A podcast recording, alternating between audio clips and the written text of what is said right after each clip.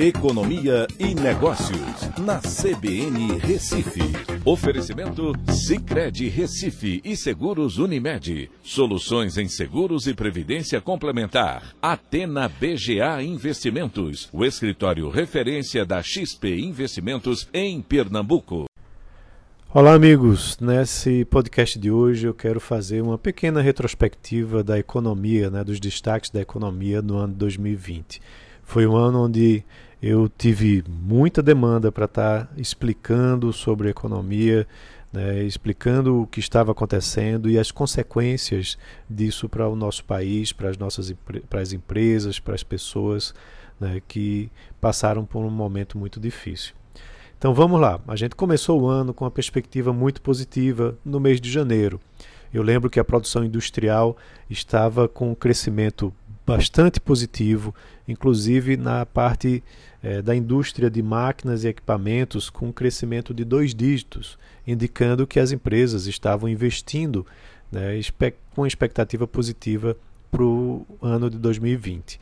Em fevereiro, essa expectativa mudou drasticamente a partir da informação que o Covid-19, é, o coronavírus, estava muito forte na China. Né, e vale lembrar que a China é uma grande compradora né, de produtos brasileiros e do resto do mundo também.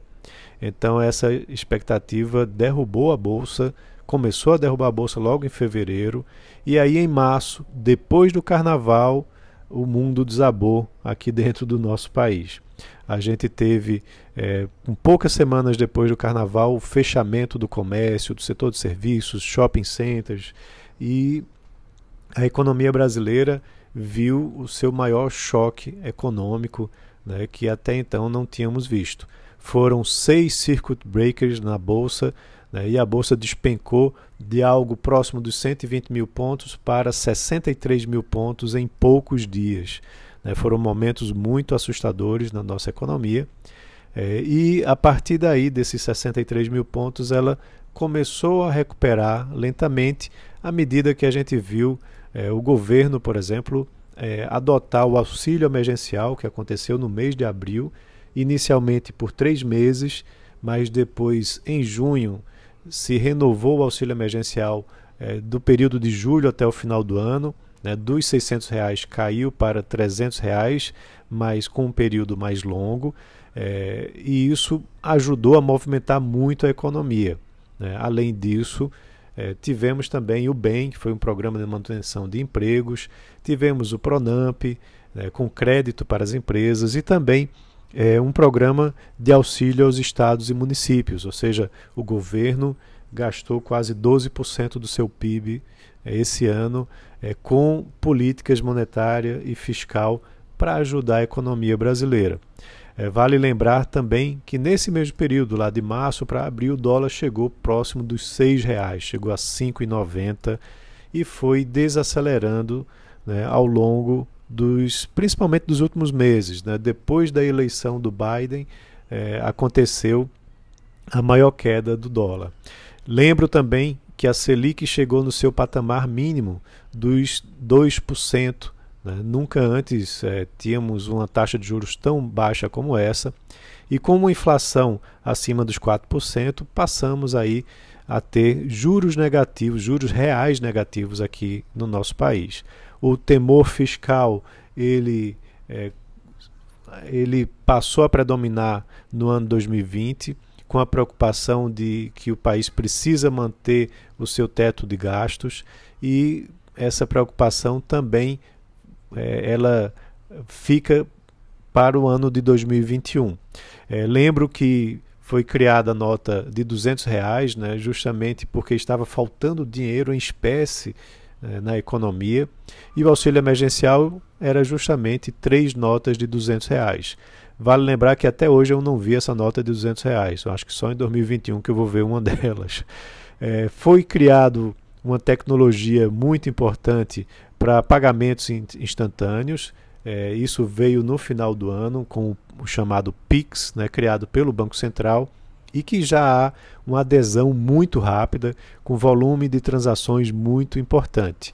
O andamento das reformas tributária e administrativa não aconteceu.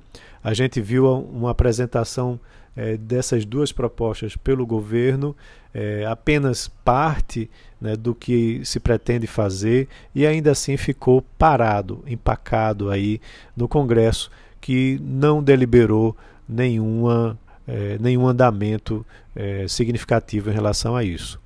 No mercado financeiro, os BDRs começaram a ficar a, a estar disponíveis para todos os investidores, que é algo muito interessante.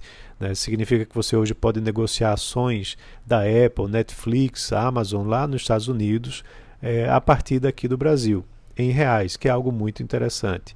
A inflação foi recorde, mas foi inflação do IGPM, ou seja, inflação do atacado, né? o maior valor da série histórica, e essa inflação ainda não foi transferida para o IPCA. Então encerramos o IPCA um pouco acima da meta é, central dos 4%. Né? Ainda não tem o dado de dezembro, mas muito provavelmente vai ficar nesse, nesse montante. Vale lembrar que nos dois primeiros trimestres a gente teve uma retração de 9,7% é, no, no PIB brasileiro e a gente fez uh, a, a, a, economia, na realidade, ela entrou em recessão técnica. Né? Então isso é, aconteceu no primeiro semestre, mas já no terceiro trimestre a gente viu a economia saindo da recessão. É, estimulada muito com o auxílio emergencial e essas outras medidas. Então é um ano bastante é, importante em termos de economia.